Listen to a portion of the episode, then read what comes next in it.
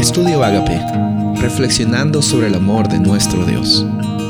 El título de hoy es La esperanza de la tierra prometida, Génesis 55. Mi padre me hizo jurar diciendo, He aquí voy a morir en el sepulcro que cavé para mí en la tierra de Canaán, allí me sepultarás. Ahora pues te ruego que me permitas ir a sepultar a mi padre y luego volveré. Y Faraón dijo, Sube y sepulta a tu padre, como él te hizo jurar. La historia de Israel llega a su fin, Jacob, Israel finalmente fallece y José había prometido a su padre que lo iba a llevar a la tierra de Canaán, donde él iba a ser sepultado, la tierra prometida.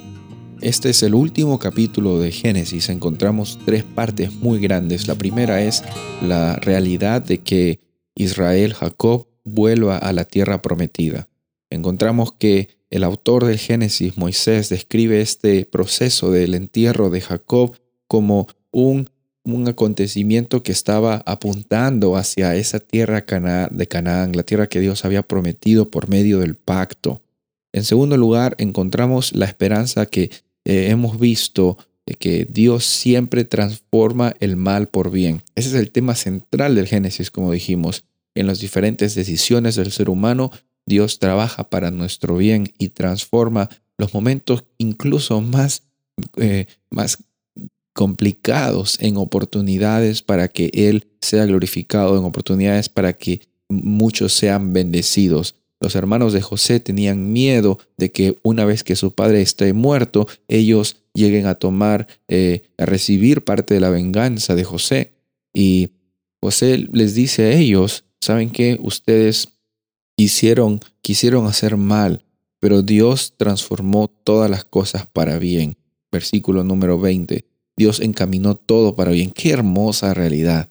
En tercer lugar, vemos que José también, eh, pasan los versículos, José también está entrado de edad y dice que él desea que no sea enterrado, sino que eh, Dios iba a manifestarse y sus huesos iban a ser enterrados también en la tierra de Canaán.